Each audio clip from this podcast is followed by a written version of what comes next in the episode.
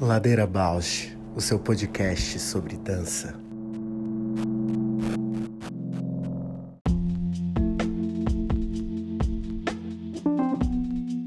Olá, meu nome é Juliana Zelensky Alves. Sou bailarina, professora, pesquisadora, artesã e artífice da dança na infância. Compor o Ladeira me move porque borra minha presença na escuta do outro. Me identifico, me emociono, e enquanto documentamos todos estes afetos. Olá, eu sou a Paula Petreca, bailarina, professora de História da Dança e curiosa. Eu estou aqui nessa ladeira para encontrar vozes, movimentos, biografias que me inspirem a aprofundar meus gestos sensíveis no mundo.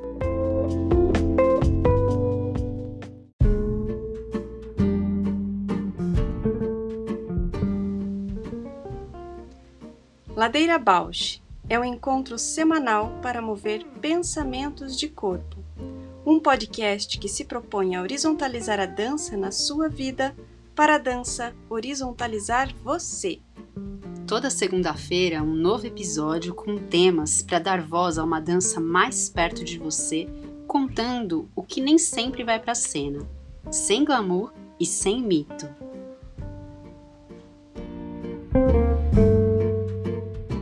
Boa tarde. Boa tarde. Ainda é maio. A maio, gente, mês infinito. Mas o episódio vai entrar em junho, ouvi. que a gente trabalhou imensamente no mês de maio. Não acaba nunca. Gente, para mim foi o maior mês dos foi um ano. anos. É. Aqui ainda falta amanhã, hein? Não, incrível. O meu, o meu, a minha agenda, aqueles planner, né? Ele o, o, me, o maio ficou tipo em, em ele é muito esquisito dez, dez organização. Daí ele ficou para outra página daí é, começava um seminário começava não vai começar e eu fiquei entrei no seminário no link não tinha e eu mandei um e-mail para produção. É em junho amanhã. Ah, ainda é maio, que loucura. Começa em maio, mas no último dia. Eu falei, não, vai rolar tudo em maio, né? Cinco meses que vão ser muito difíceis, assim, de agendar as coisas. Tipo, pensando, né? Cursos de longa duração. Aí me deu, assim, um pânico esses dias. Falando, gente, tem que fazer tudo que tem para fazer até setembro. Senão o mundo. É. é, porque depois de outubro é semestre. O Brasil vai parar. É, Caraca. gente, aí deu um atropelo. Acho que eu tô vivendo, sim, um pouco esse atropelo, sabe? Eu acho que tá meio, meio geral pra galera também. E assim, a gente. E, e coisa do dinheiro também, né?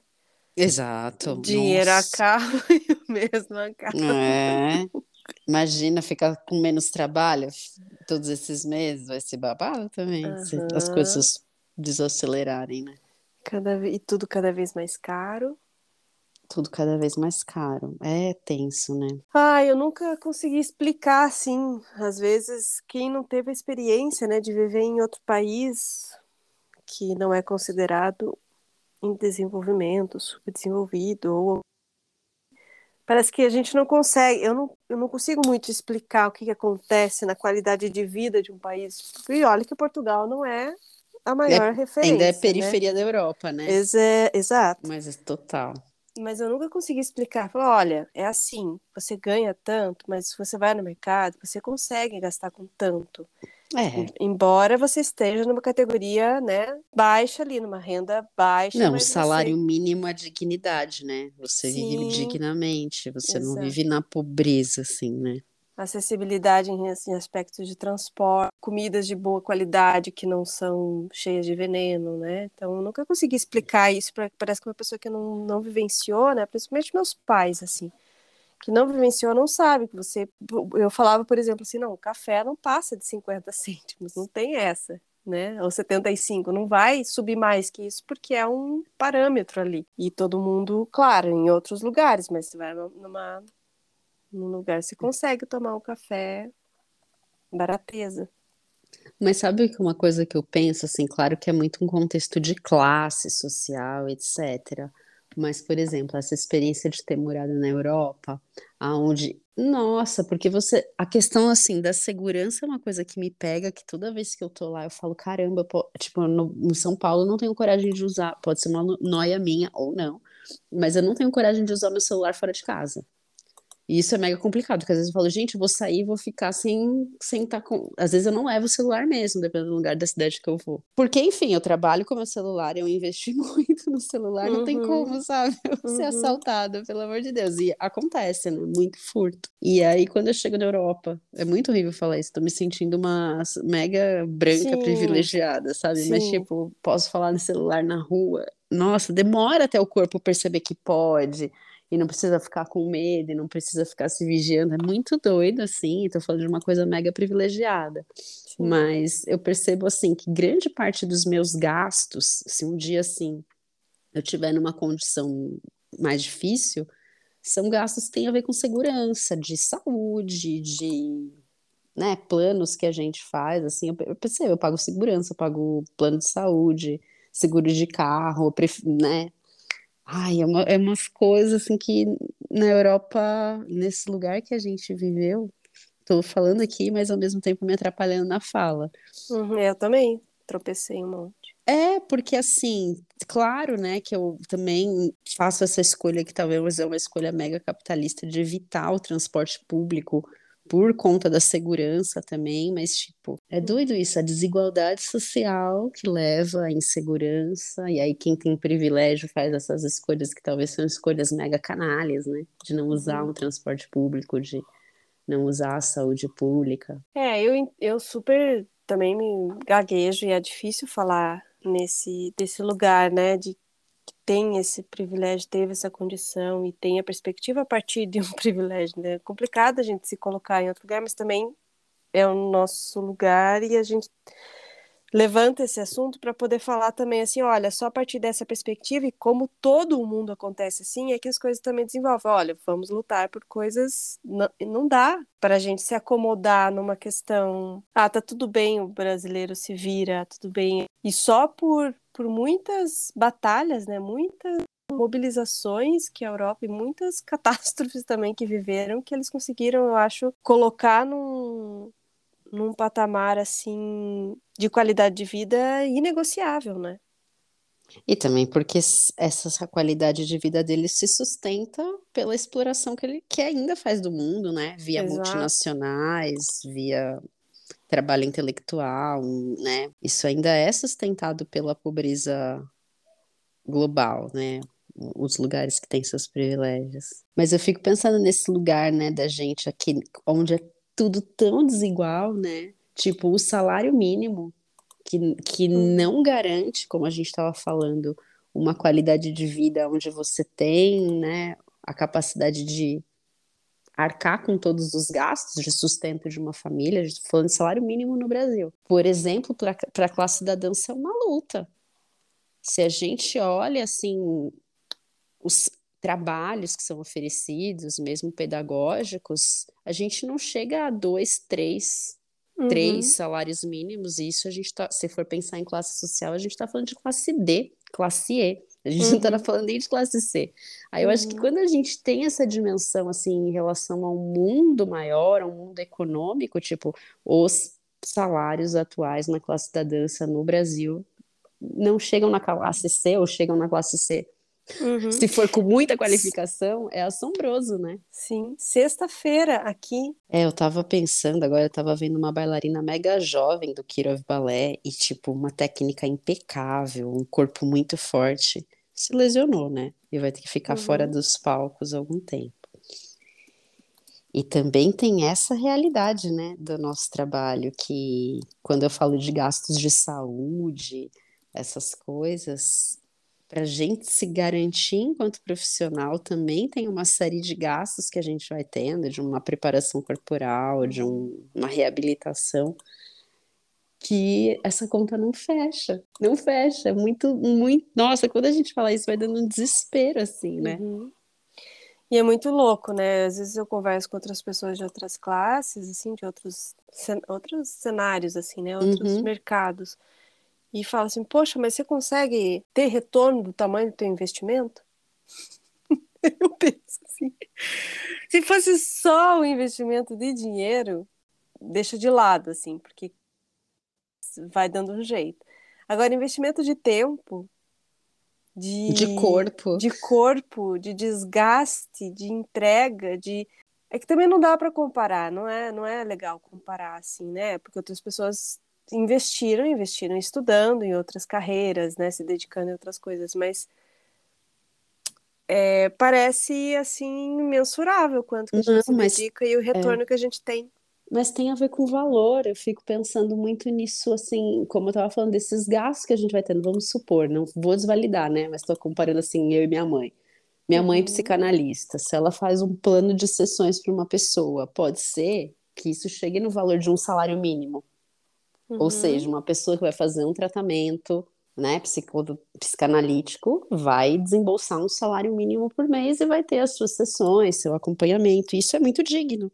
Uhum. Não acho que a minha mãe está explorando essa pessoa, não acho, né, a pessoa tá, tá investindo também num, num tratamento.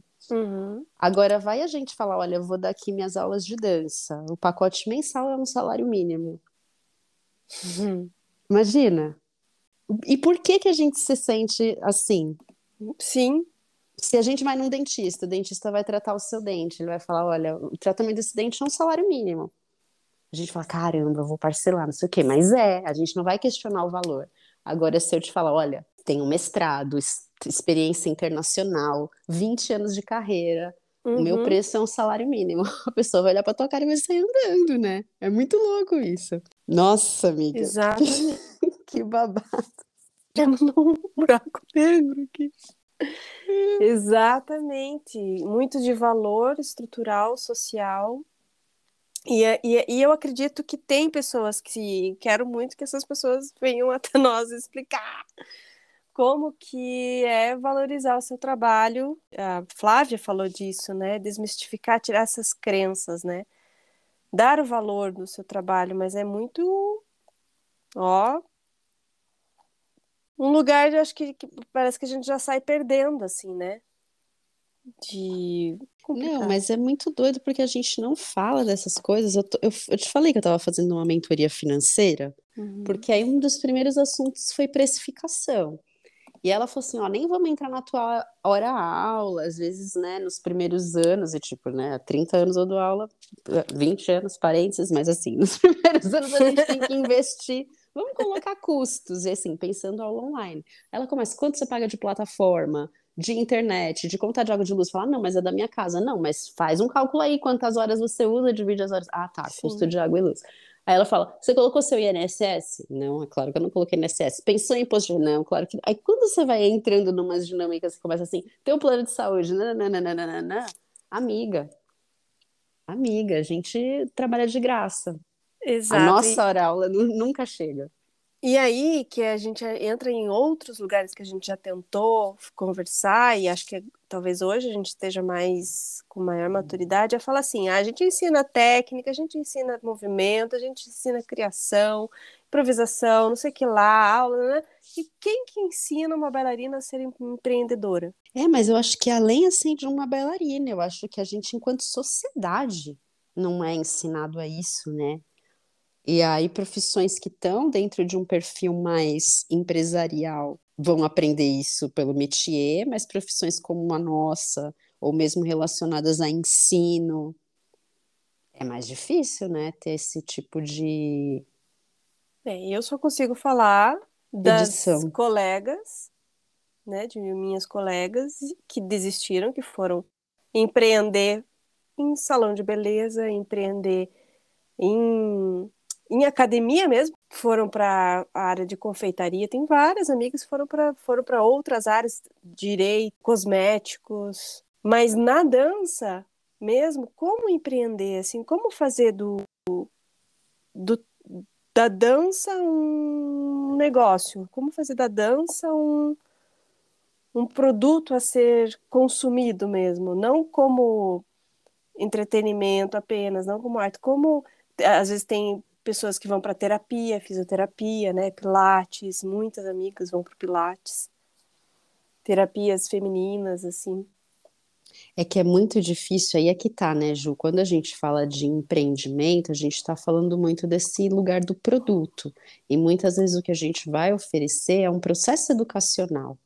Sim. E aí entra na desvalorização da educação, que, por exemplo, quem empreende em educação, a gente vai vendo que aí são tem que ser umas coisas meio corporações, né? Tipo o grupo educacional que vai fazer as universidades os, os colégios pré-vestibular, né? Essa galera uhum. que empreende em educação, porque o trabalho ali, vamos supor, de uma educação mais de pesquisa, aí vai ter as mesmas questões que a gente. E aí, eu, eu vivo essa reflexão porque eu penso assim em relação à dança, em relação ao yoga, aonde parece que é muito fácil, por exemplo, em relação ao yoga, às vezes parece que é muito fácil, ah, então eu vou fechar isso aqui num produto. Só que alguma coisa de mim que sabe que tem esse processo educacional e que esse processo educacional não é tão valorizado e muito mais difícil de ser vendido, vai criando umas dificuldades, para mim, né? Vai criando umas uhum. dificuldades. Mas eu, eu acho essa tua pergunta super importante. Mas além do empreender, eu acho que é pensar sobre Não. valor, né? Sim, sobre. É, acho que tem. É, desponta para várias questões pensar sobre o valor e logo em seguida o retorno do investimento, né? Onde que vai Claro, sempre perguntam, né? Ah, você vai ser bailarina, vai dançar na companhia, vai ser professora. Né? Claro, mas ali quando a gente está se dedicando e querendo responder às aulas, às técnicas e as coisas com uma perspectiva de poder continuar dançando ou ter um reconhecimento daquilo que você está investindo e gosta de fazer, você se deslumbra e faz o que estão mandando, que é a técnica. E olha para o porque acha, porque você acredita que o que estão esperando de você é o melhor para você. Aí você vai. Aí outra coisa é você aprender sobre finanças, sobre plano de carreira, que a gente já falou também, uhum. né? Uhum. Vai investir, mas você vai investir tecnicamente. A Regina Kotaka falou, né? De plano de carreira, porque ela já sabia que aos, aos 40 anos, ela uhum. ia parar de dançar, ia fazer universidade e na sequência ia fazer uma outra coisa. Então, isso é muito legal, né? Ter a consciência, ter um acompanhamento, que não necessariamente isso seja só da família, né? Mas tenha um, uma perspectiva, isso que você falou também, de, de educação, né? De ensino. Que essas, essa ramificação profissional, ela existe e ela precisa trazer isso para a consciência, né? E a própria ideia de profissionalização, Exato. de entendimento de classe, de trabalho. Por exemplo, eu acho que a gente é muito esvaziado, né? E também na, na conversa com o Yuki, com a Marila, de pensar um cenário mais amplo da, da, da dança. Uhum. Se, a, se a gente se entende como classe, que nem essa discussão do piso, uhum. É muito importante a gente estar tá por dentro. Uhum. E aí uhum. tem um compromisso de classe, que não se vai trabalhar além do piso, a, a quem do piso. Se tiver esse tipo de oferta, tem que denunciar, o sindicato tem que penalizar. Essa que às vezes o, o órgão que seria o sindicato faria o, o papel de proteger os profissionais vão contra os profissionais porque tem algo de interesse, algo que fere ali uma uma situação. Fala esses lugares de liderança, né, uhum. na dança, que às vezes qualquer um de nós, né, assumindo um lugar de liderança, até pela insegurança das posições, pelos medos, começam a fazer acordos que não são favoráveis a uma classe de trabalhadores, mas que favorecem a exploração desses uhum. trabalhadores. Uhum. Isso é um babado também de pensar mantém ali né, uma, uma precariedade. É, é isso. Porque se beneficiam dessa precariedade, porque de algum modo tem ali um lugar de privilégio. Com, é que a lógica contraste. é de exclusão, né? A lógica não é assim, ai, vamos, vamos tentar fazer e aí ser a favor dos projetos. A lógica uhum. é, é uma lógica excludente. Helena Katz também falava muito disso, sobre os editais. Os profissionais acabam que ficam à mercê dos interesses pessoais de quem está representando ou está sendo como é que um líder um, um cargo de é, liderança um né? cargo de liderança exatamente. Uma posição. E aí isso, isso é um portal não é né? Não sei. Olha eu acho que para mim o tempo todo está sendo um portal por primeiro ladeira desde o princípio que a gente quer ampliar as redes a gente não quer ficar no mesmo limitada às conexões presenciais, assim, né? E o que é o nosso corpo e a nossa rede alcança. Queremos expandir. Recebemos uma mensagem muito massa de uma ouvinte, Débora Oliveira, que falou: Olha, eu tenho uma, um trabalho de pesquisa e acho que tem muito a ver com vocês. E eu acho que tem muito a ver com o que a gente está conversando, porque se é, é uma pessoa que a pesquisa dela tem a ver com habitar a dança em diferentes países, eu acho que ela tem uma perspectiva disso que a gente falou. Eu nunca uhum. consegui explicar como que é poder pagar 75 cêntimos num cafezinho em Portugal e não conseguir pagar um café num, num café aqui de 8 reais. Qual que é essa diferença? Por que não? Por que, que eu, o ônibus. Eu, te, eu preciso ter um carro porque eu não consigo usar o transporte público aqui. Nunca consegui explicar isso e eu acho que na dança é uma pessoa que colocou essas questões como pesquisa praticamente. Então ela vai falar mais, eu acho que pra gente. Não, eu não conheço, a Paula não sei se conhece, Paula. Não, não me lembro. Eu, eu, acho que a gente já se cruzou em algum lugar, mas eu não lembro assim de ter conversado já. Mas vamos conversar hoje. Maravilha. Sim. E ela vai trazer essa experiência de ter feito uma pesquisa habitando outros lugares, habitando estúdios e ambientes de dança, morando mesmo nesses lugares em outros países. E acho que de alguma forma ela vivencia, né, essa, o dia a dia, as, as entranhas de um cotidiano, de um espaço de dança, de conhece muitos profissionais, assim, né, praticamente, assim, então acho isso muito legal. E faz disso uma criação também, né, que é muito é. interessante. Traz isso para poética. Então, bora lá. Bora lá.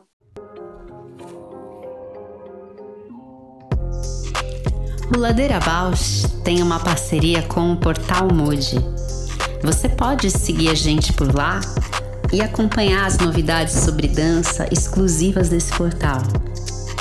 Se você tem interesse por uma parceria com o Ladeira, manda sua proposta pra gente. ladeirabausch@gmail.com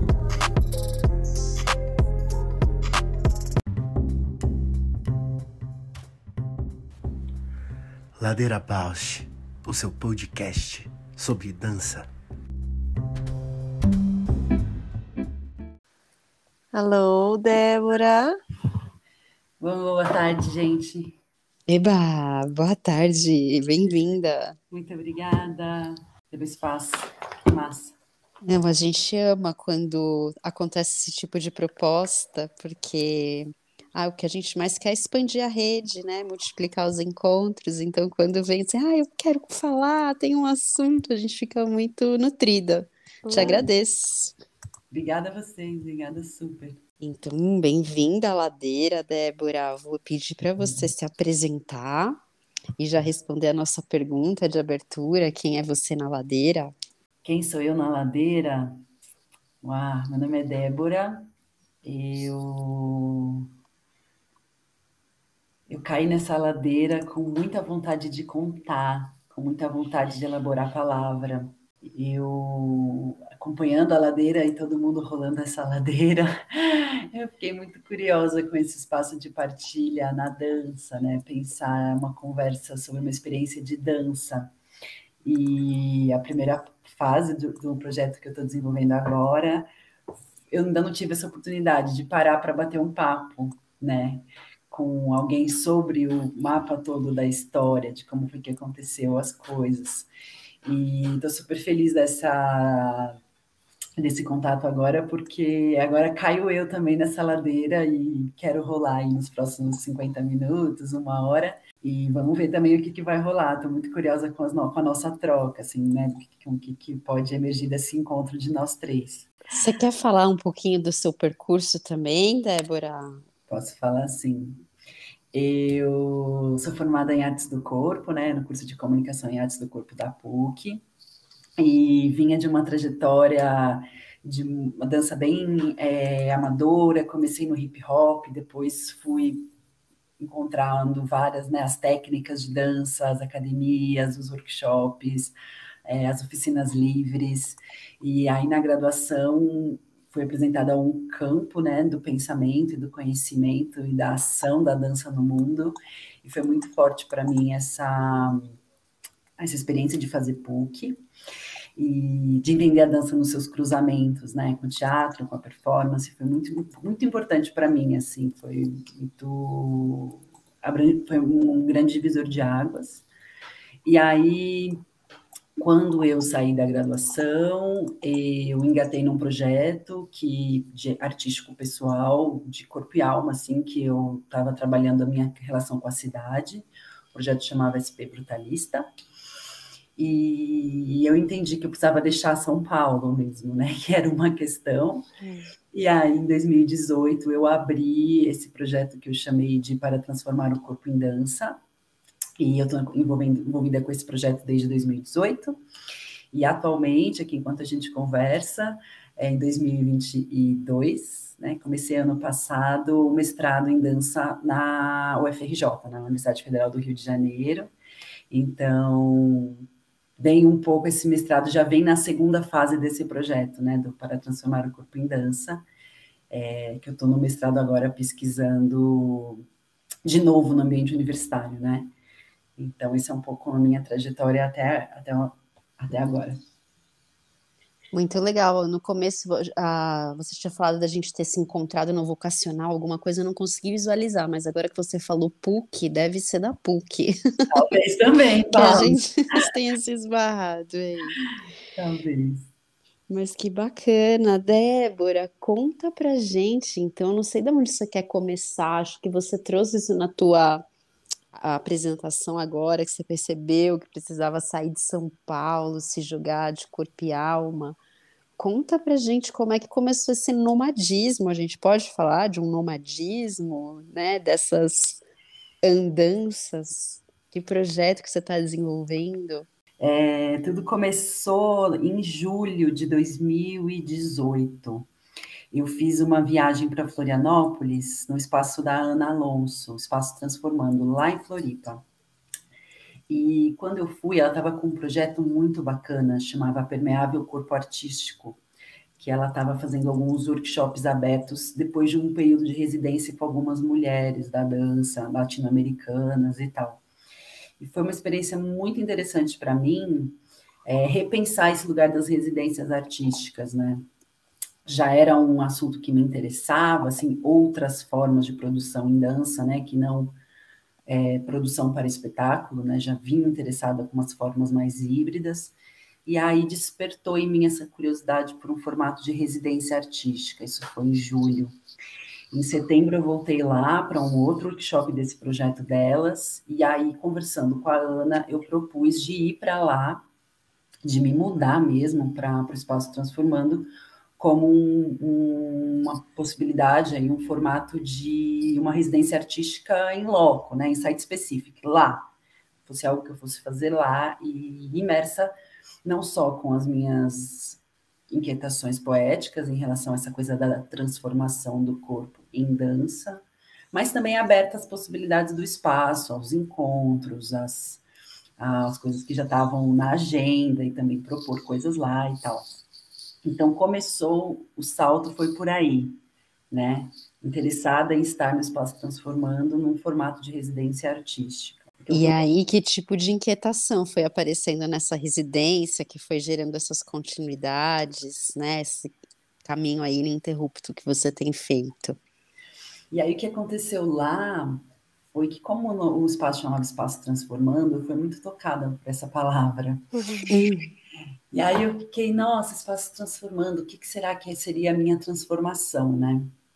E aí eu abri como esse grande, como um grande guarda-chuva mesmo, né? De transformar o corpo em dança.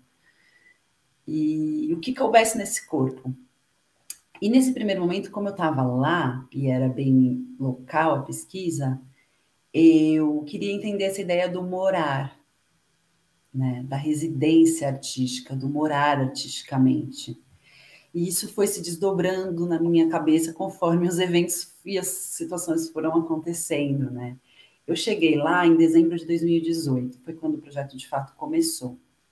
E aí, em janeiro, por exemplo, já teve uma galera da dança de salão contemporânea de vários lugares do Brasil que se juntaram lá em janeiro e fizeram uma residência artística. Uhum. Então, eu pude estar com eles aí por uns 10, 12 dias, acompanhando as pesquisas deles, mas eu também morava no lugar, mas eu também estava curiosa, eu também fui nas festas, e a gente também fez jams juntos.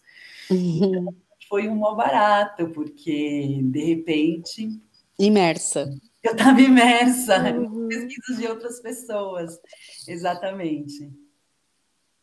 Aqui eu faria uma pausa para colocar primeiro o som. Uhum. Tá? Aí.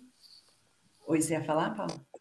Ia. Uh, muito legal te ouvir, assim, é, gostei de ouvir a clareza para você, a diferença, né, de... Acho que eu não tinha essa maturidade de entender que a residência artística era um modo ou um formato de, de produção, assim. Exato. Muito logo eu percebi que não era já o lugar, o estúdio, ou hum. O, a instituição, né, era muito as trocas que aconteciam ali dentro que fomentavam as minhas pesquisas, na verdade. Era essa convivência que era parada, sabe? Então, acho que foi meio uma aposta, assim. Não sei se eu tinha muita clareza naquele momento, mas foi uma grande aposta que eu via, tipo, era isso, era isso que eu estava sabe? Era meio tudo um pouco ia confirmando, tipo, era isso que eu queria, era isso que eu estava procurando, era esse tipo de troca que me interessava. E como é que era a abertura, assim? Você chegava e falar, ó, eu estou pesquisando e gostaria de morar aqui, é isso? Como que foi isso, praticamente? Então, Curiosíssima! A negociação, a negociação aconteceu desde 2018, como eu contei. Eu fui em julho, depois eu fui em setembro, e aí em setembro a gente fez as últimas conversas e aí em dezembro eu já me mudei para lá. Então, quando eu fui em dezembro, a Ana Alonso, que coordenava o espaço, falou: opa, é, tipo, vem, a gente vai juntar forças, né? Foi uma super abertura dela também. Uhum. E aí, todo mundo que vinha, acontecia alguma coisa, até com artistas da região, eu sempre contava: olha, eu estou fazendo essa residência eu estou aqui no espaço e a nossa convivência vai passar por isso de alguma forma, né? Uhum. O pessoal, por exemplo, da dança de salão, eles estavam bem concentrados no tema deles, mas com artistas da, do bairro, por exemplo, a gente foi abrindo propostas juntos, ensaios, experimentos, é, no, no, estúdio, na praia, sabe? A gente foi um pouco. Eu ia contando e as pessoas meio iam topando ou não, falava, ah, vem para cá, ajuda a gente, tira foto é, vamos fazer tal coisa, acabou ficando meio horizontal, assim, a dinâmica, fora até do meu controle, de uma uhum. maneira é, consciente, assim, eu estava bem aberta ao que estava rolando e, e fui um pouco por aí. E aí, quando você percebeu que tinha de ir para outro lugar, o que, que te fez migrar? É, foi uma boa pergunta. Que aí, até esse momento, era, era lá, era uma pesquisa em site específico, né? Era aquele lugar no tempo. Uhum. E aí, que aconteceu é que eu fiquei doente no processo e foi super delicado. tive que falar com um médico e não era minha cidade, e falando com meus médicos em São Paulo, com o médico que me acompanha, e pedindo ajuda e não conseguindo acessar o, o sistema público né, de saúde de Floripa.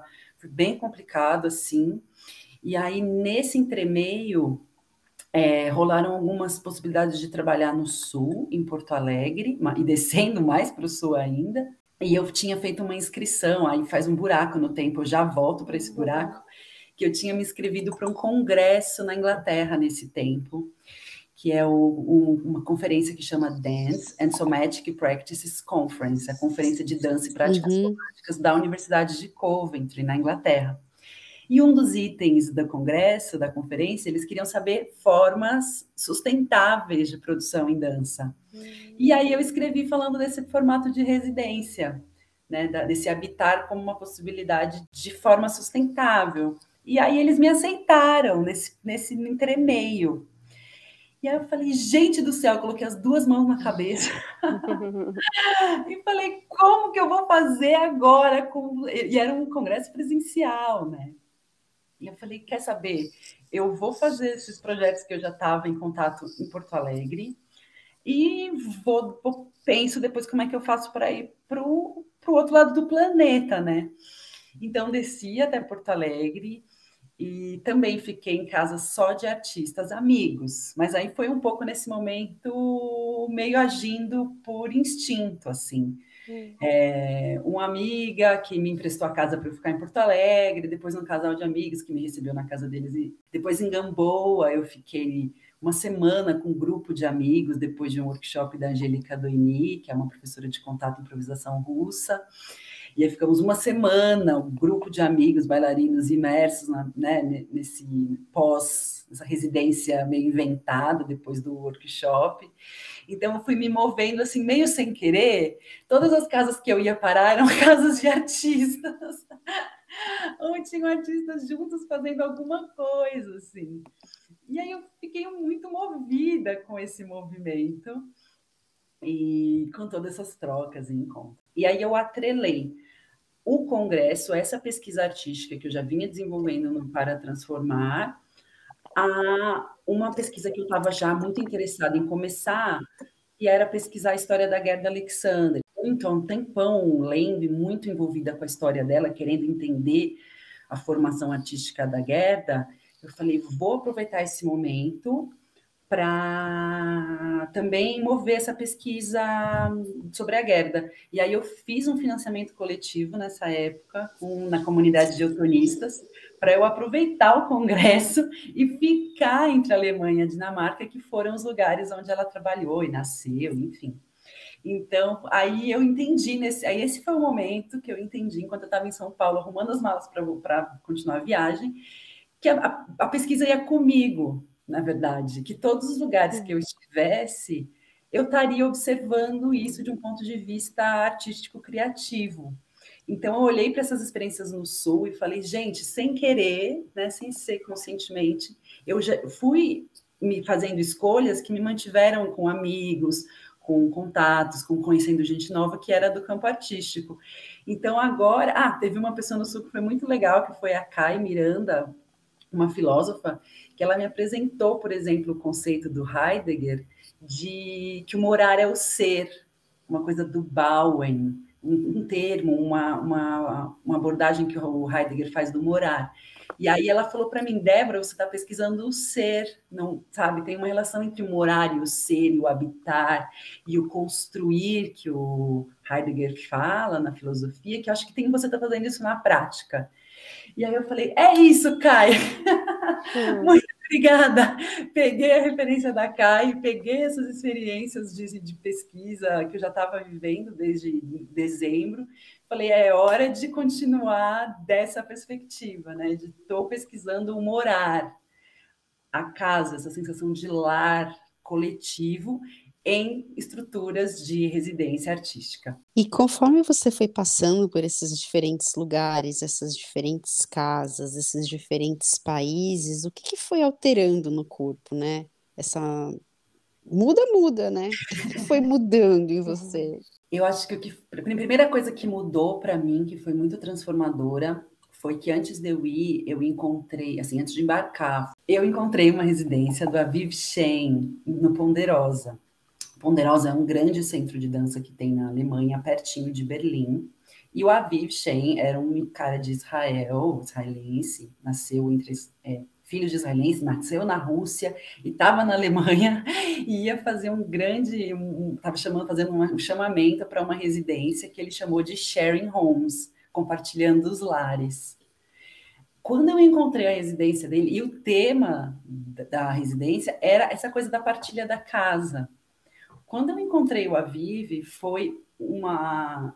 Eu tive assim, eu chorei muito naquele, quando eu descobri o evento, porque até então era uma coisa que eu sentia que era muito minha, que era muito da minha cabeça, que ninguém pensava arte desse jeito em residência e que ninguém pensava o lar, o ambiente doméstico, como um tema de criação.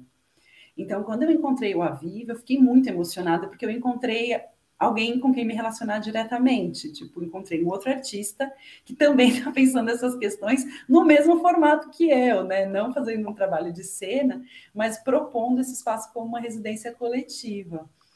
Então foi assim um choque. foi ter encontrado a Vive e depois eu fui, foi a primeira coisa que eu fiz. Eu fui num congresso antes, aí eu fui juntando vários eventos e cheguei na residência do Avive Foi a segunda coisa que eu fiz na Alemanha. E aí, quando eu cheguei na, na, na residência, foi muito transformadora, porque eram quatro artistas, mais o Aviv, mais eu, é, todo mundo pensando junto morar. Aí foi muito emocionante, porque além de ser uma coisa pessoal, já era uma coisa partilhada.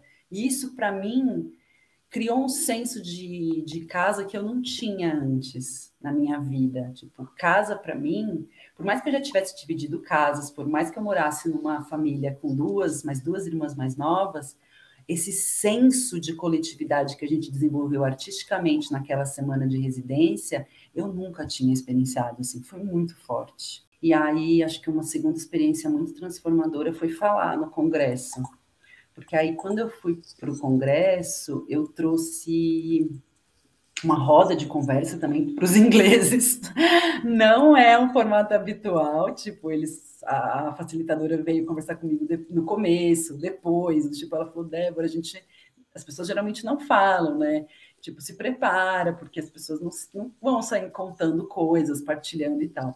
Eu falei, ah, mas a proposta é essa, a gente abrir um espaço de roda porque eu já estava também muito inspirada pela experiência com a Vivi, né? Eu não quero eu ficar trazendo minha reflexão sobre o tema. E aí eu trouxe alguns parâmetros para a gente conversar sobre experiências coletivas que a gente teve e que essa coletividade fez a gente se engajar ainda mais no assunto, né? É, então, tipo, abri a roda assim, e não demorou dois minutos, não demorou nada, assim. Tipo, o primeiro rapaz falou, um rapaz de Hong Kong, veio com uma experiência de um rapaz que ele encontrava com frequência num jardim tal, e isso criou para ele um senso de engajamento, porque esse rapaz não era da dança. Então, ele tinha um contato. Eu sempre vou lembrar desse rapaz que foi a primeira história que ele trazia um contexto de dança para um rapaz que não era da dança num parque. Isso foi muito transformador no, no, na trajetória dele por causa dessa relação do engajamento com ele, né? esse engajamento com a pessoa e com a história daquele rapaz. E aí cada um foi contando, ah, eu vivi tal história, ah, eu vivi tal situação. E quando eu vi, deu, acho que, sei lá, por uma hora, uma hora e vinte de, de sessão, e todo mundo tinha falado, menos eu. Uhum. E aí eu terminei, eu falei, gente, muito obrigada. Espero que vocês tenham aprendido bastante dessa experiência, porque eu aprendi pra caramba, assim.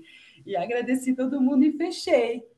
E aí a facilitadora veio para mim e falou: Débora, a gente nunca viu isso antes.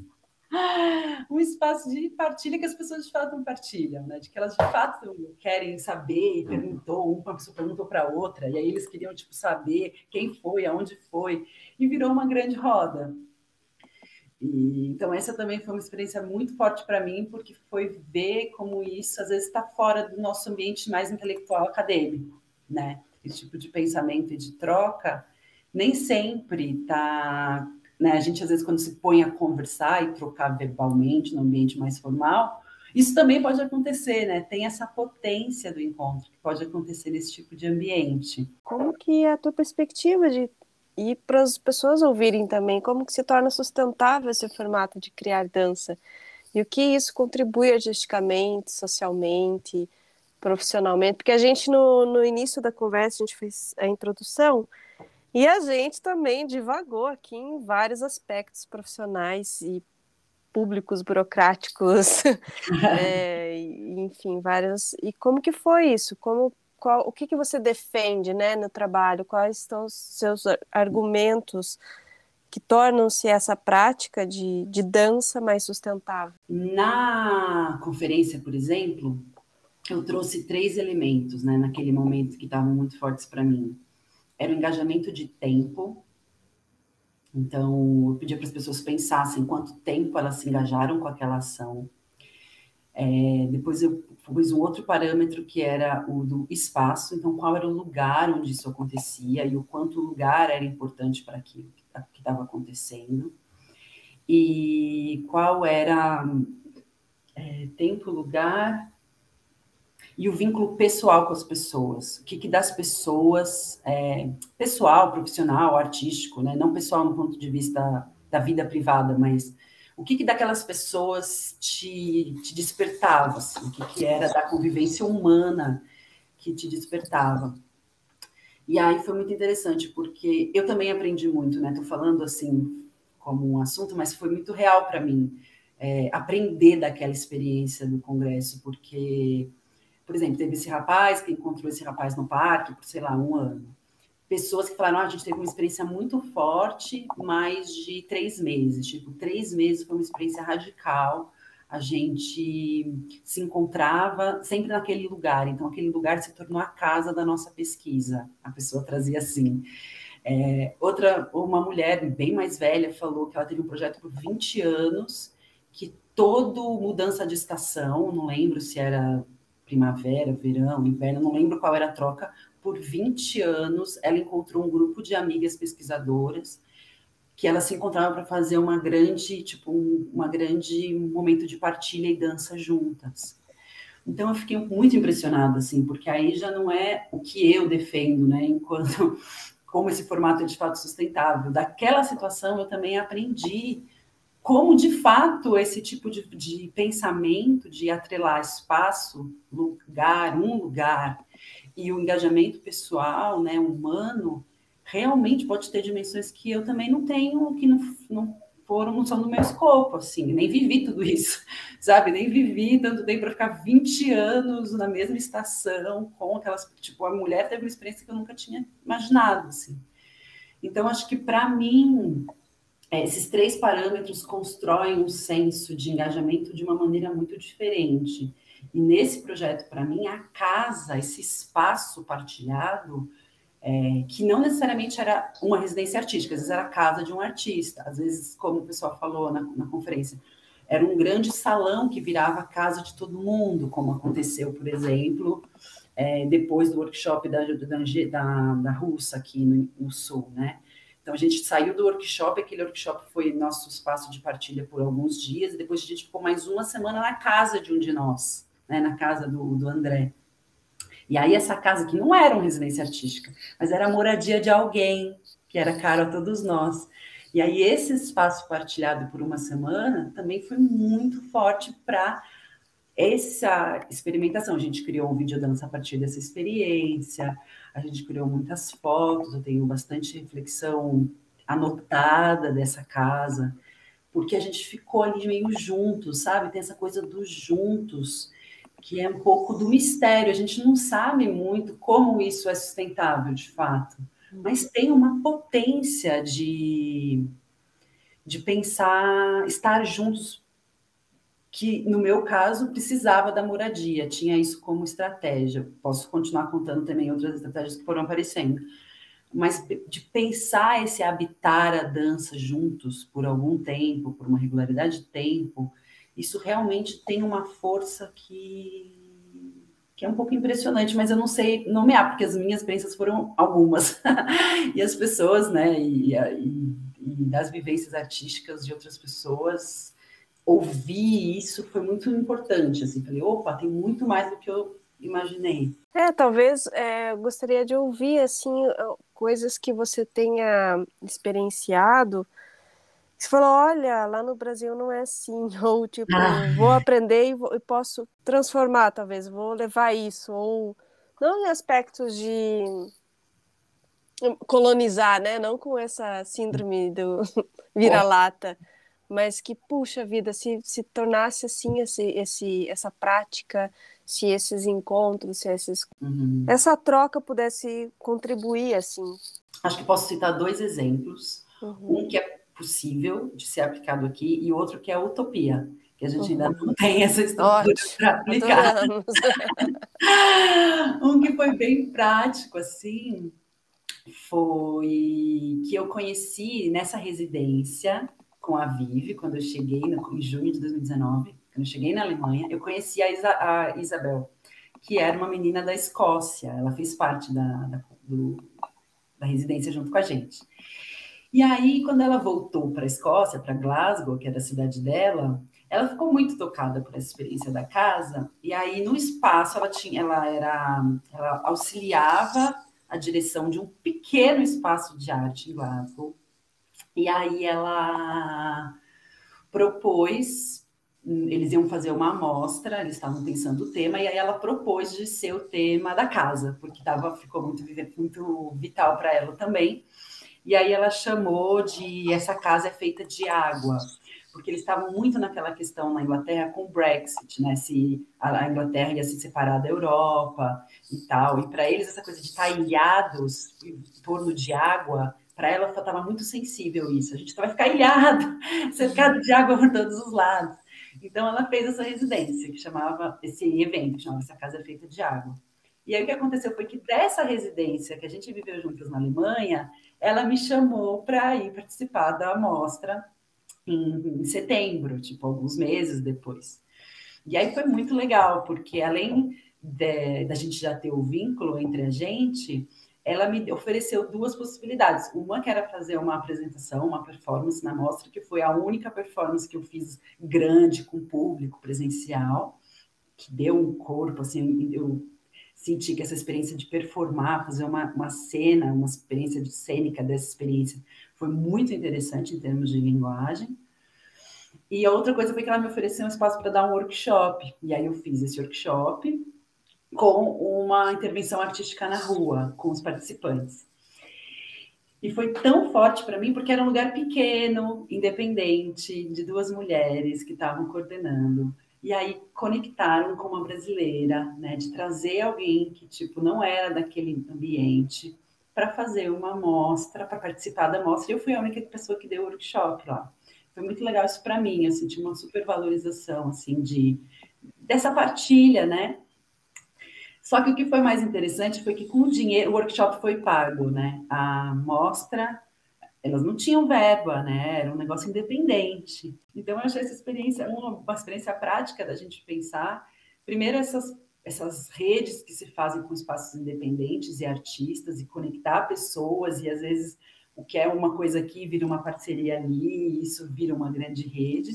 E também a gente pensar que às vezes uma experiência aqui não é financeiramente rentável, mas ali na frente, numa outra troca, no futuro, aquilo pode ser de um, de um impacto financeiro para alguém que pode ser muito urgente, né? Tipo um filho, uma inscrição de uma coisa, um pagamento de uma mensalidade da escola, é, um aluguel, sabe? As coisas práticas. Eu precisava de roupa de frio, eu não ia ter grana para comprar. E ela por causa desse evento eu pude comprar casacos, sabe?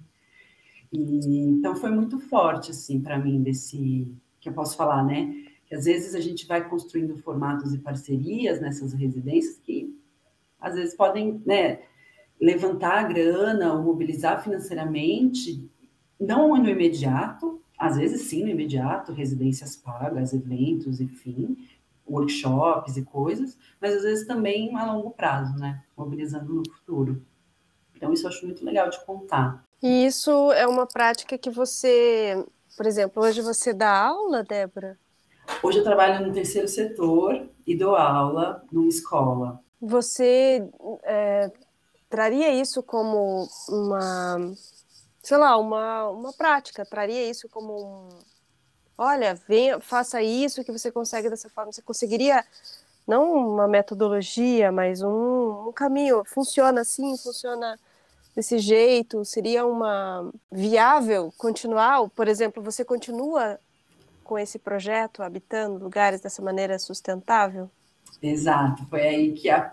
vai vir em março de 2020 ainda, né? Uhum. Esse momento Até esse momento era setembro de 2019. Uhum. A gente, o tempo. Eu diria, só respondendo diretamente a sua pergunta, eu diria que eu poderia ter seguido com, essa, com esse formato por um bom, algum tempo mais. Eu acho que sim. É, conforme você vai, eu fui, tem que ter um, uma, um certo desprendimento, porque eu estava circulando entre países e eu não sou filha de europeus, eu não tenho é, passaporte. Então, eu sempre precisava me mover aonde tinha residência, onde tinha possibilidade de trabalho, e eu também não, não, fui fazendo coisas assim aleatórias porque eu não podia. Então, se eu tivesse continuado, acho que nesse formato, né, me movendo em residências, ou se a residência também tem residências lá fora que são pagas, se é pago para participar da residência. Uhum. Então, se eu pudesse, tipo, mapeando mais nesse caminho, eu acho que eu estaria provavelmente até hoje. É porque março de 2020 aconteceu, né? Então, tudo foi ladeira abaixo. Ah, sim. falando, usando coisas de vocês, mas foi bem. Aí quebrou tudo, né? Desmoronou mesmo o projeto nesse sentido. Na Alemanha, eles têm um formato de moradia coletiva que se chama Genossenschaft. É tipo um, um, uma empresa, é tipo uma companhia, uma empresa, que é. A finalidade dessa empresa é o morar. Então, se junta uma comunidade de pessoas X, compra um terreno em nome dessa empresa fictícia, empresa real, né? Mas é uma empresa nesse formato. E aí eles pode morar lá com todas as pessoas, pagar esse terreno coletivamente, pensar melhorias de infraestrutura coletivamente. É um tipo, é um jeito de moradia que eu não sei se existe em outros lugares. E aí eu acabei encontrando, quando eu fui naquela residência com a Vive, e depois eu voltei lá no meio da viagem, que foi esse lugar que chamava Ponderosa, é Ponderosa Movement and Discovery, Ponderosa Movimento e Descoberta, né? O nome em português. E esse, a Ponderosa, ele faz parte de uma dessas Genossenschaft, dessa empresa de moradia coletiva num bairro. Eles, tipo, eles fizeram, um, agruparam, assim, compraram um grande terreno de não sei quantos quarteirões nos anos 90, com uma, um monte de artistas, gente da música, gente das artes visuais, gente da dança, arquiteto, é, gente que trabalhava com tudo que você imaginasse. Foi um, um grupo de amigos que saiu de Berlim, que estava muito cara de viver, enfim, toda essa questão financeira, e eles foram para esse bairro, que é a uma hora de Berlim, e abriram esse bairro, esse, esse espaço de, de arte, de pensar é, alimentação, de pensar moradia. E dentro desse projeto tinha o Ponderosa, que é esse projeto de dança dentro de, desse, desse entorno de desse entorno desse projeto. E aí o Ponderosa foi onde eu acabei ficando depois, de setembro em diante. Eu pedi para ficar, eu conversei com eles quando eu fui para que eu queria continuar na Alemanha, e queria continuar trabalhando e queria pesquisar esse morar, é, que era um tema para mim. E como Ponderosa era um espaço de 30 quartos, quatro estúdios, uma estrutura gigantesca, duas pessoas jurídicas, um, um, toda uma estrutura para fazer aquilo acontecer enquanto espaço de arte. Eu falei, nossa, isso aqui eu nunca vi nada parecido, porque a gente não tem nem legislação, nem para o antes, né? nem para moradia, quanto mais para um projeto de dança dessa estrutura. E aí eu fiquei lá. Então eu acabei continuando assim esse, essa pesquisa trabalhando nesse lugar. Eu trabalhava na produção e também já tinha alguns projetos que eu já queria dar andamento, que era dos desdobramentos da minha pesquisa artística. Dava sessões de otonia para as pessoas, que eu trabalho com otonia. Dava, às vezes, workshops de dança para a comunidade, a gente fazia labs de contato e improvisação, virou um grande caldeirão que eu fiquei morando lá por um bom tempo aí. Então, acho que até hoje eu teria ficado lá, ou feito outros formatos, ou teria continuado viajando, mas como lá concentrava muito, as pessoas vinham até a gente, vinham fazer suas residências artísticas lá, vinham fazer projetos, vinham fazer ensaios, vinham passar um, um período X, eu acho que eu teria ficado um pouco lá como um grande vórtice, assim, tipo, de observar essa experiência do morar e do, e do criar de um lugar só de novo, eu acho que isso teria acontecido. Então, essa é uma segunda experiência, que foi a experiência de viver dentro de uma residência de novo, mas agora numa estrutura que eu nunca tinha visto e nem ouvido falar de nada parecido. Muito interessante. Uhum. Foi meio maluco, assim. E aí, como foi, então, a pandemia? O que, que aconteceu? Ladeira abaixo. Aí foi uma loucura, porque quando bateu a pandemia, é, ninguém podia ir para lá e a gente também não podia sair de lá. Então, a gente dançava muito, a gente foi o período que a gente mais dançou, principalmente a galera que curtia contato e improvisação, porque de repente a gente ficou totalmente isolados lá. É, tinha alguns estrangeiros que também não podiam voltar para casa assim de imediato, porque também estavam morando lá e trabalhando lá e fazendo coisas lá. Então a gente virou um grupo que começou a dançar muito, sempre, assim. E, tipo, todo, muitos dias, a gente precisava muito de contato físico, é, né, chorava, assim, teve todo aquele susto da pandemia de estar fora de casa, literalmente, assim, né, de estar em outro lugar. Foi muito sensível, assim, acho que foi o período mais sensível da, da pesquisa, foi quando bateu mesmo a pandemia, né? Então, acho que esse foi o momento mais sensível, assim, a hora que bateu a pandemia mesmo, e o desespero de do governo mandar todo mundo ficar em casa, e a gente tinha uma casa inventada, né? A gente não tinha, tipo, né? Não era nossa casa, não era nossa família. Então, esse senso de família imediato foi muito forte também. Foi um momento de muita transformação, assim, do ponto de vista do dar as mãos no meio do caos, assim, né? De, de se agrupar com os seus e tal. E quando isso não é dado sanguineamente, quando isso é dado pela circunstância, né? Isso foi bem forte, assim. E, e ao mesmo tempo, todo mundo preso, né, no espaço de casa da, das cidades, quem morava em cidade, e a gente estava no meio de um, de um, grande mato, numa grande floresta, então a gente fazia muitos passeios juntos, a gente tentava ainda se mover juntos, né, fisicamente, continuar respirando, continuar bem, sem medo, sem medo de ir no mercado comprar comida, todas essas coisas. E aí o que aconteceu foi que em pouco mais de dois meses depois, assim, o pessoal da coordenava o espaço, eles falaram, gente, a gente não vai conseguir manter vocês trabalhando no espaço, morando no espaço, pagando vocês pelo trabalho, se não está tendo atividade aqui acontecendo, né? É, a gente não, não vai conseguir sustentar isso por muito tempo, assim. Vocês vão precisar se virar, a gente vai ajudar vocês, assim, fizemos todas umas pontes no, na própria vila, no próprio vilarejo, mas, assim, né, não vai ter trabalho para todo mundo. Na verdade, para ninguém, não estava acontecendo nada lá. É, o meu visto ainda não tinha saído, o meu pedido de visto, então eu e uma outra moça que veio dos Estados Unidos, a gente estava, tipo, sem nem documento, para sabe, sem nem visto para poder fazer coisas, trabalhar, se virar. Ela também não tinha grana da família, a gente estava pelo nosso próprio trabalho lá mesmo. Então, isso foi um pouco assustador, assim, a gente se dá conta que a gente não ia mais ter aquela casa. E aí eu circulei um pouco ainda, tipo, ideias e coisas, e pensando ainda em sustentar essa ideia de morar em outros lugares mas assim, não, não tinha mais fronteira, né? Já foi fechando tudo, ninguém estava aceitando mais entrar gente de fora e tal, e foi ficando cada vez mais claustrofóbico. Até que eu voltei para casa da minha prima em Frankfurt, que ela mora lá, uma prima minha que trabalha lá há muitos anos, trabalhava aqui no Brasil e foi transferida para lá. E aí eu acabei ficando um mês com ela também, tipo, tentando entender essa coisa de ser família, né? Ser família nessa situação, a gente é bem próximas, então foi se desenrolando ali um grande, uma grande partilha familiar, assim, de, de pensar também.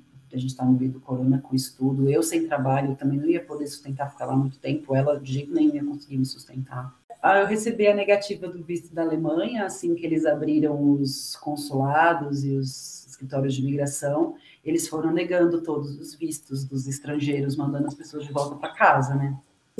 Tipo, não ter trabalho para a carta deles era assim: não vai ter trabalho de artes por tempo indeterminado no país, logo vai embora. Você não vai conseguir sustentar. É, foi bem assustador, assim. Eu fiquei sabendo de artistas, todos os freelancers estrangeiros, né, todos os artistas estrangeiros na Alemanha, que já tinham seus vistos certinho, receberam, assim, um depósito de 5 mil euros para passar os próximos seis meses sem passar fome, assim, tipo, foi um, investimento do governo assim radical. E aí, depois de seis meses, eles receberam outra parcela de 5 mil euros, tipo, uma grana para a pessoa passar, não passar fome e pagar o aluguel, sabe? Mas eu era, eu não tinha documento, então eu não consegui nada, assim. Simplesmente eles negaram e vai embora para casa. E eu senti que era momento de ficar com os meus avós, meus avós paternos, que são os que eu ainda tenho. E aí eu voltei fiquei uns dias de quarentena e fui ficar com os meus avós, assim. Ah, um grande desencontro, né, de voltar para o Brasil, voltar para o interior do Brasil, para um lugar bem de muita simplicidade, assim, né, é, do interior mesmo, de Minas Gerais e tal. Uma amiga me chamou para facilitar uma dia online, e aí quando eu joguei por acaso no Google para calcular daquele dia da Jan até o dia que eu comecei, que eu saí de São Paulo, dia 20 de dezembro de 2018, até aquele dia dava exatamente 600 dias. Hum. Aí eu falei, bom, então a Jan é a que finaliza a primeira fase do projeto para transformar o corpo em dança. E aí eu terminei o projeto numa Jan online de dentro da casa dos meus avós, no interior de Minas Gerais, na roça. Hum. Sem internet estável.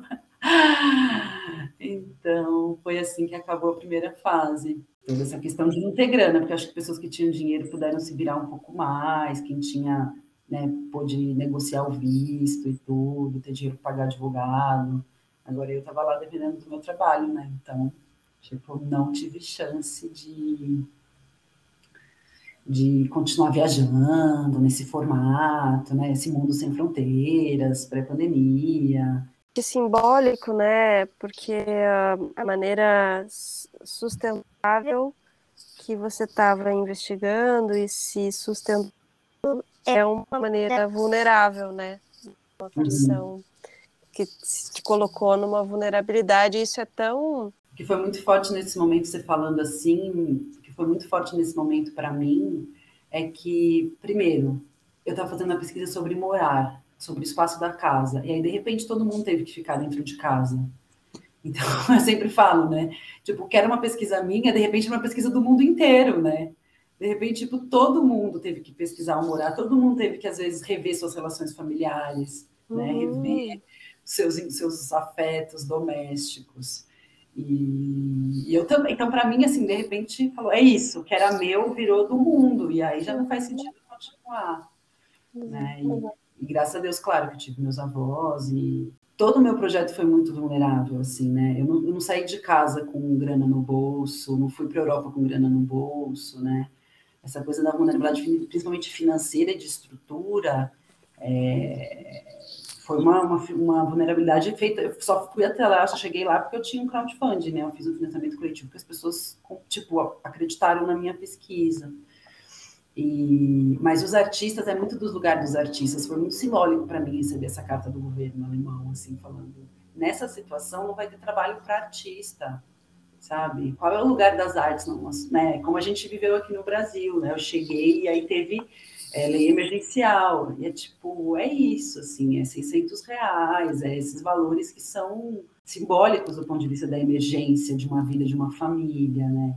Perto das demandas, tipo, os artistas ficam, né, quando o país tem menos estrutura, nossa, os artistas rodam, né? A, a, a lei de Branco veio, salvou, segurou as contas mesmo, o aluguel de muita gente, assim, eu tenho amigos que, tipo, precisaram da lei do emergencial, assim, porque filho, sabe? De, tipo, conta. Como é que vai viver artista agora nessa situação muito frágil, muito frágil.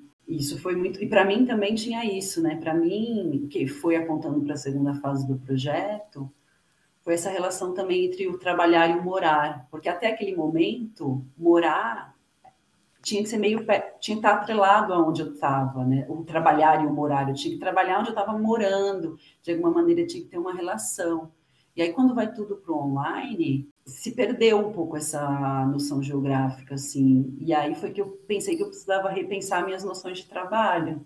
E aí eu comecei a segunda fase do projeto, que aí dessa vulnerabilidade, né, desse lugar de ser artista, como é que a gente pode construir um trabalho que também não se que não se submeta a certas vulnerabilidades, sabe? Hum. Que tudo bem, existe uma estrutura do sistema, mas como é que a gente pode construir com esse sistema, sabe? Burlando ele de dentro, pensando estruturas e formas de colaborar com a sociedade também de dentro do sistema.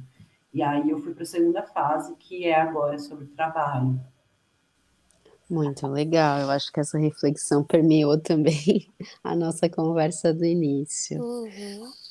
Ô. Débora, acho que a gente já vai precisar ir encaminhando para um final, né, por conta do tempo. Deixa para gente os seus contatos, como que as pessoas podem acompanhar a tua pesquisa, né, se informar aí dessas próximas fases do teu projeto. Atualmente, é, eu tô meio, atualmente não, já tenho compartilhado um diário de bordo da pesquisa no meu Instagram, é déboraoliveira.online. E Atualmente eu estou em trânsito, né? Porque eu estou fazendo essa, um mestrado agora na UFRJ e morando no interior de São Paulo. É, então, enfim, eu estou num, num, num, fluxo de, de local e de trabalho, mas agora assim, tudo é focado no trabalho, né? Onde tem trabalho, qual trabalho, quais formas de trabalho. Está é, no mestrado, será que isso é uma forma de trabalho e como meu, meus termos uhum estudos vão passar sobre por isso, então vai ser um pouco que as pessoas vão poder acompanhar no Instagram agora. Então, um grande momento de refletir como que o trabalho se estabeleceu como um tema de pesquisa para mim. Então, meu Insta ainda está, ainda estou um pouco relembrando. Ah, em tal momento eu pensei na minha avó. Ah, em tal momento eu lembrei de, né, da, da, horta do meu avô. Então, eu estou um pouco ainda, quem acompanhar agora, né, que a gente está em então, quem me acompanhar por esse período agora vai ver isso, né? Uma grande reflexão de tentando entender o que, que o trabalho apareceu. Até falar com vocês hoje foi esse exercício de tentar entender como é que esse, processo está andando. Isso, claro, tudo que eu vou oferecendo de workshop, de coisas, eu estou colocando tudo lá nos stories e tal, vai dar para acompanhar. Tem o meu portfólio também, que está sempre sendo revisitado online, que é o deboraoliveira.online, né? o www.deboraoliveira.online, que eu coloco todas as reflexões. Atualmente eu estou trabalhando muito a pesquisa com animais, a relação do movimento entre espécies, então tem também o Instagram da pesquisa entre espécies, com os animais e muito com os cavalos. Entrei no terceiro setor, fui trabalhar com cavalos, enfim, tá toda essa uma pesquisa muito profunda com cavalos, coisas que também tem um pouquinho ao longo da primeira fase, né? Esse encontro com animais domésticos, e aí depois virando outra, tomando outras proporções na segunda fase. Então é um pouco aí. Quem me estiver me seguindo por esse momento agora, quiser tiver curiosidade, vai encontrar uns cavalos, uma foto do meu cachorro. Uhum. vai encontrar umas coisas que são desse momento agora, são da segunda fase. E tudo vai, eu vou colocando online, tudo vai para as redes. Muito legal, Débora. Obrigada por ter vindo partilhar e trazer essas reflexões para gente. Então, um prazer tá enorme. Sim, prazer, prazer enorme te ouvir e partilhar. Muito obrigada. Tem muita, tem muita, coisa online, vocês podem ver no, no Insta, por exemplo. Às vezes eu posto uma foto e tem uma super reflexão em si. Uhum. Ah, que legal foram muitos meses, né? Então os insights foram mudando também, os teores dos assuntos. A gente falou muito de violência doméstica um período, depois a gente falou muito de dessa coisa dos imigrantes, depois a gente falou muito de, é, enfim, várias questões assim, né? De da casa que foram aparecendo, mas é isso, são assuntos que vão foram cruzando dos encontros com outras pessoas também. Então isso vai aparecendo lá devagarzinho. Mas acho que ah. esse espaço de vocês eu agradeço super, porque já estava precisando falar um pouco. Eu trabalho, sempre que eu conto da experiência, eu conto com imagens. Eu falei, gente, eu preciso de, de voz, preciso uhum. explicar, verbalizar, olha, aconteceu isso, caí aqui, fui para lá e tal. Uhum. Isso já é, já está sendo uma super suporte para a pesquisa. Agradeço super vocês. Beijinho. Um beijo tchau. Até mais. Tchau, tchau.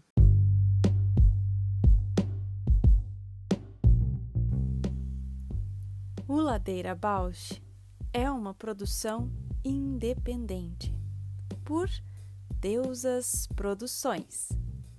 Curadoria, gravação, edição de som e capas por Juliana Alves e Paula Petreca.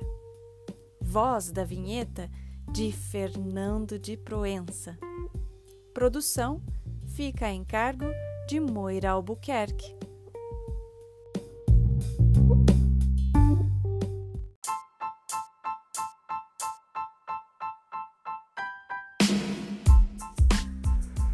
Ladeira Bausch, o seu podcast sobre dança.